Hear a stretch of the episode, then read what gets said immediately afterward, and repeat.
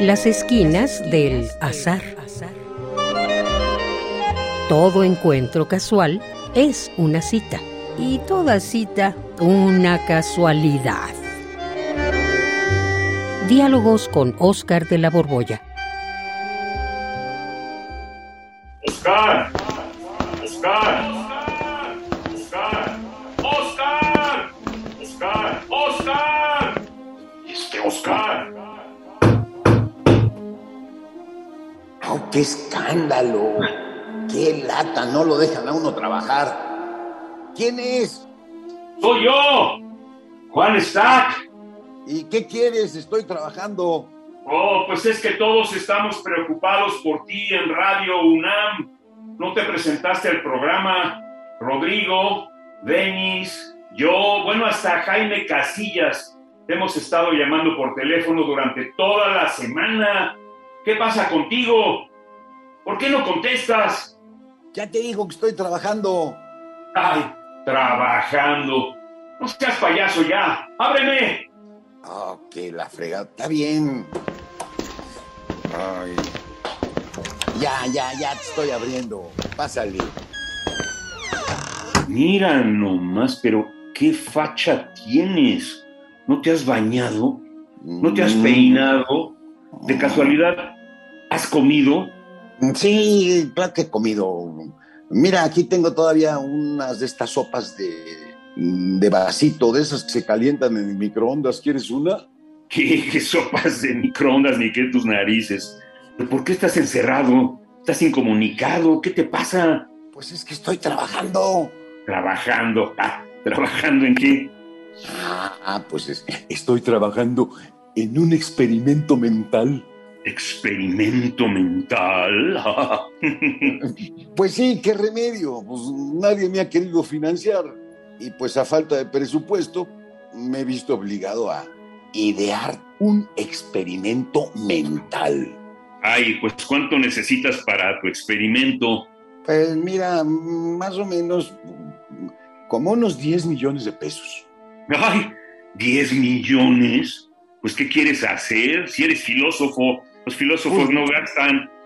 Pues perdóname, pero sí podríamos tener una buena cuadrilla de investigadores a mi servicio. Es que, mira, quiero demostrar una idea que escribió Nietzsche en sus fragmentos póstumos. Ay, Oscar, ¿cómo quieres que alguien te financie una investigación de 10 millones de pesos para probar una idea de un filósofo? Pues ¿en qué país crees que vives? No, si ya lo sé, no te creas que estoy tan perdido, no estoy loco. sé perfectamente dónde vivo.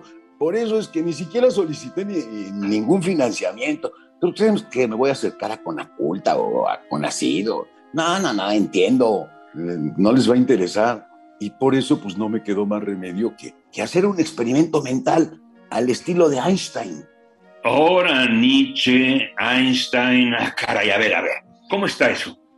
Pues mira, cuando no hay manera de hacer un experimento real, pues le haces como le hizo Einstein o también Galileo o, o el mismísimo Zenón. ¿Te acuerdas de, Ah. del- de Zenón con la tortuga y Aquiles? Sí, ¿A claro. poco crees que eh, puso una pista y ahí puso a Aquiles a correr con una tortuga? No, fue un experimento mental. Ay, pues sí, tienes razón. No me imagino a Aquiles y a la tortuga corriendo en una pista previamente construida, nada más para demostrar su famosa paradoja. Pero a ver, ya, cuéntame, y en serio, ¿cuál fue el experimento mental de Einstein? Ah, pues, eh, pues mira, es en nada menos que el experimento en el que basó su teoría general de la relatividad, la, Ah. que, la que revoluciona el concepto de gravedad. Se, se imaginó un ascensor, un elevador sin ventanas, Ajá. y se preguntó si lejos del campo gravitatorio de la Tierra, ahí donde no se siente gravedad, una persona sería capaz de distinguir si el elevador estaba en reposo o en un campo gravitatorio o si por el contrario estaba siendo impulsado por una aceleración constante en un espacio sin gravedad. O sea, Ajá. eh, eh, el asunto es, te meten en un, en un elevador, no tienes ventanas y, y tú te sientes pegado al piso. Bueno, te sientes pegado al piso por la gravedad o porque el suelo del elevador va acelerando de forma constante. No se puede distinguir. Pero eso lo experimentó Einstein. Pero tú, ¿qué experimento mental has estado haciendo? Ah, ¿Y cuál es la idea de Nietzsche? Bueno, ¿qué tienen que ver? Pues mira, la idea de Nietzsche es una que te digo que aparece en los fragmentos póstumos y dice nada menos, no hay hechos, solo hay interpretación.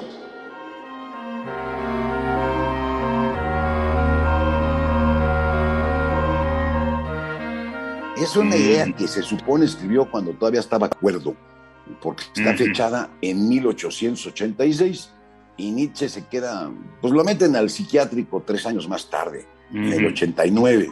Y, es una frase que tiene una enorme importancia, es una gran polémica en nuestros días. Eh, no, hay, hechos, solo interpretaciones. No hay hechos, solo interpretaciones.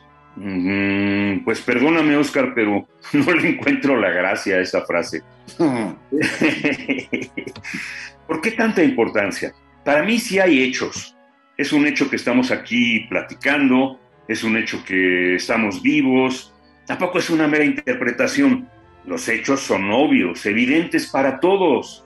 Ah, ahí está la clave, Juan. Mira, muchas personas piensan como tú pero el asunto no es tan sencillo, perdóname, mira, fíjate bien.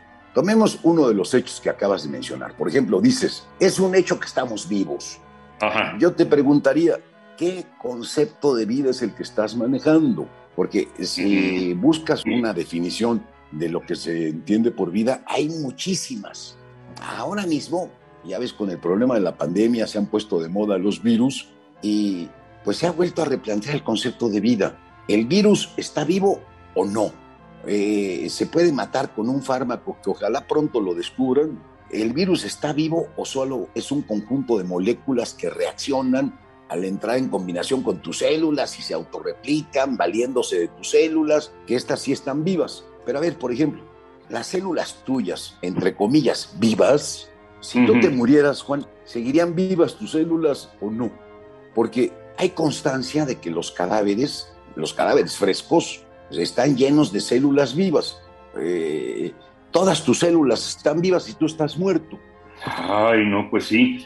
Si uno se muere, se cae así por lo que dices, completamente vivo. Las células no se enteran instantáneamente de que uno ha muerto. He leído por ahí que las primeras células que se mueren son las más especializadas, como eh, las de la vista, del cerebro, pero las de la piel, por ejemplo, se tardan en morir. Sí, eso es, Juan. Si te fijas, depende cómo definamos vida. O sea, depende de la interpretación que tengamos de la vida para que entonces sí parezca un hecho que estamos vivos. Pero en el fondo es una interpretación. Pero mira, te propongo algo que no me vas a poner objeción. Ajá está en los periódicos, actualmente es una polémica interesante. El presidente francés, este Macron, dijo que habría sanciones para aquellos que no se vacunaran contra el COVID. Y se armó un escándalo. Se echó pues una frase muy bonita, Macron. Dijo que era el colmo que en la tierra de Pasteur, en la tierra de Voltaire, la gente se opusiera. Y anunció así un hecho tajante, ¿no? Vamos a multar a los que no se vacunen. Y ese hecho ¿Cómo fue interpretado?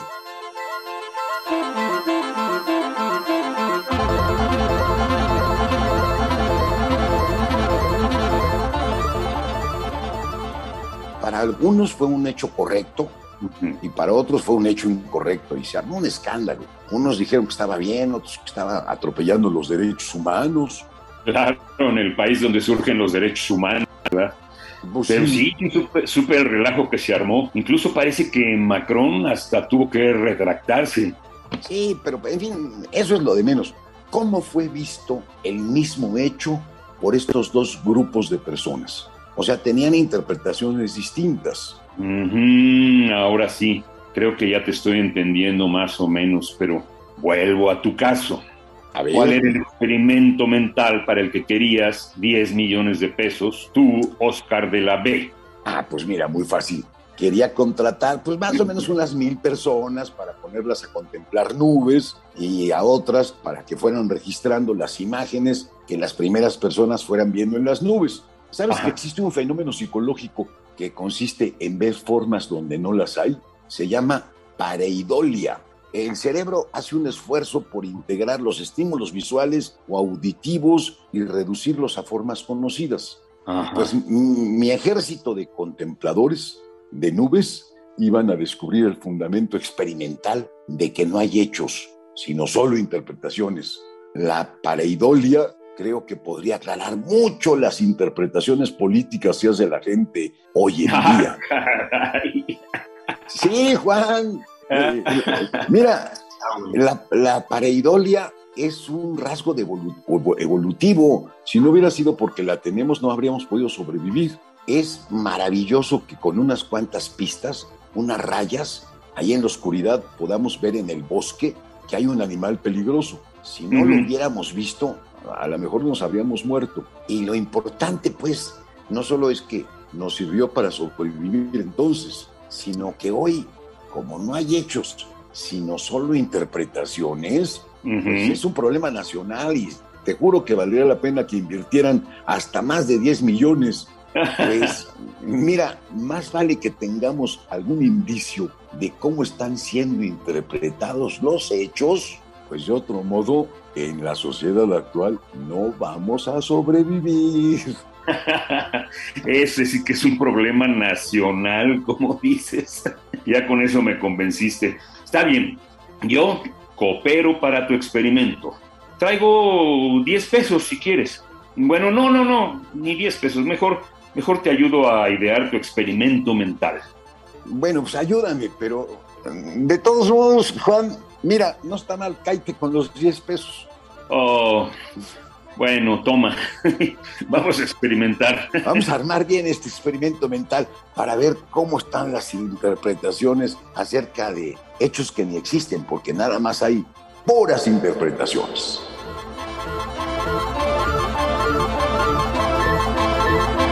Radio UNAM, en colaboración con la Facultad de Estudios Superiores Acatlán, presentó Las esquinas del azar. Todo encuentro casual es una cita y toda cita una casualidad. Voces Oscar de la Borbolla y Juan Stack. Operación Francisco Mejía. Producción Rodrigo Aguilar. Radio UNAM. Experiencia sonora.